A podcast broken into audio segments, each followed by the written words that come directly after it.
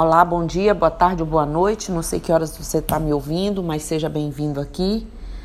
Hoje é, vamos falar um pouquinho sobre um tema que rebuliça muito no meio religioso. Um deles, um dos muitos, né? Então, vamos falar um pouquinho sobre a visão da Umbanda sobre a inseminação, né? Inseminação. E aí, como a gente tem uma carta magna, ela tem um artigo 39 que diz que a Umbanda compreende que, mesmo não sendo dentro do método tradicional, né, a inseminação artificial possui a participação do homem e da mulher, unindo ambos em um só, dando a oportunidade da vida, é, de um, da, da vinda de um espírito no processo reencarnatório desde que tudo siga aí a ética da medicina e das leis vigentes no país é, de morada dos pares, dos pais. No entanto, porque a Umbanda respeita as questões de crenças e liberdade dentro da ética e socialmente escolhido por pessoas ou espíritos aqui vivendo na vida material suas experiências e uso de seu livre-arbítrio e nas questões de foro íntimo, há casos em que casais não é, heteronormativos, ou seja, casais alternativos ou homoafetivos que escolhem igualmente ter uma linhagem de família e descendentes ou herdeiros filhos por método de inseminação artificial igualmente. Pois bem, para nós umbandistas, né, a visão aí mais não há preconceitos contra a ciência moderna, desde que sejam respeitados os limites quando se trata da vida. A Umbanda mescla essa essa essa, digamos assim, confusão organizada enquanto algumas religiões condenam o avanço da ciência. Não se sabe quando termina a religião para se iniciar a filosofia de vida e logo após falando de ciência. Né? Rotação de elétrons, é, é, difração magnética, interferência construtiva.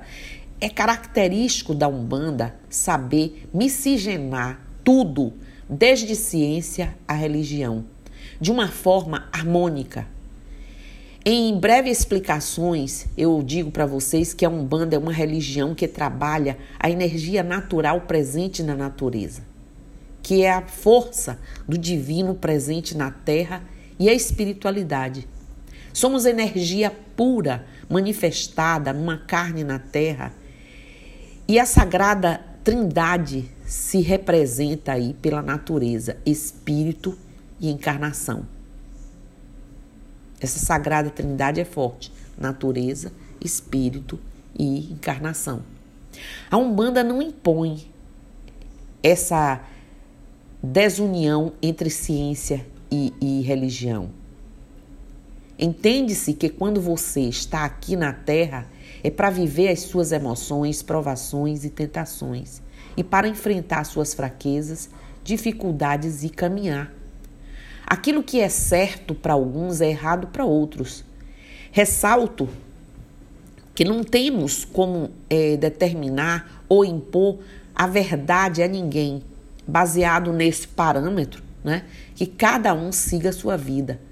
Quanto aos tratamentos de reprodução humana, a mulher tem todo o direito de sentir o prazer de ser mãe, pois existem vários fatores, é, como uma dificuldade física provocada, talvez não por conta dela, e sim por conta de uma vida é, degradada da mãe ou do pai, ou uma dificuldade na sua formação durante sua juventude né?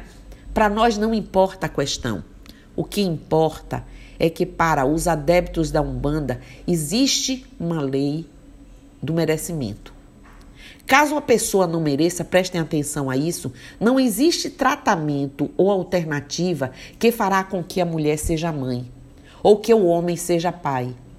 Não há ciência que irá conseguir romper a barreira do merecimento.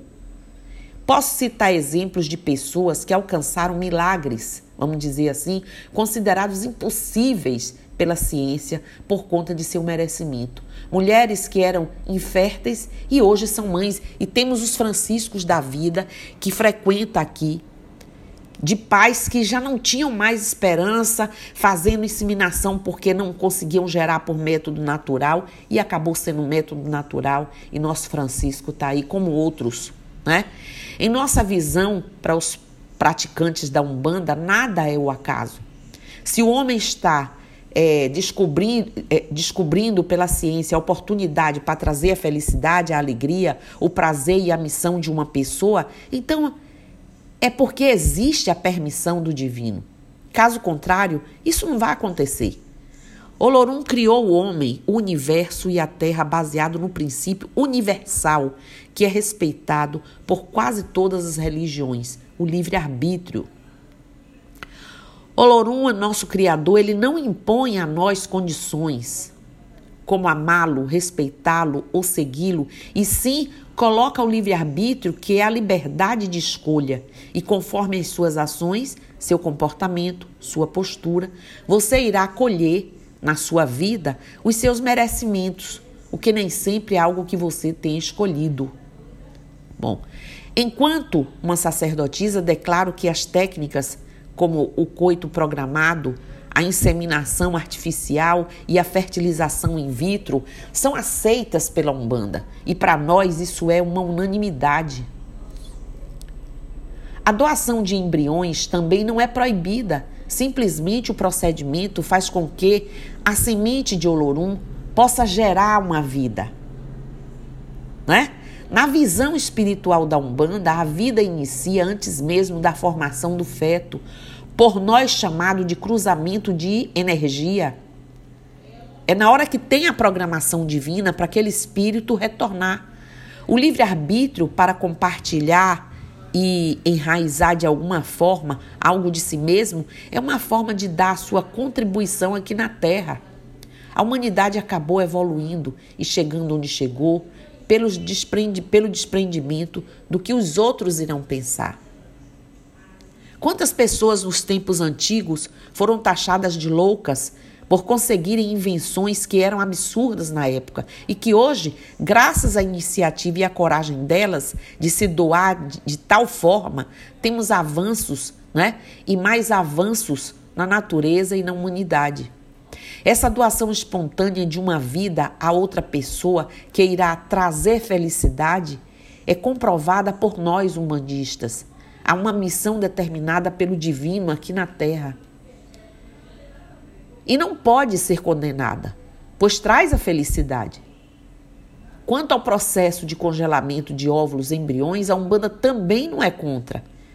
Isso envolve o mesmo princípio, sendo um procedimento que mais para frente irá gerar uma vida, né? E, e caindo na mesma situação.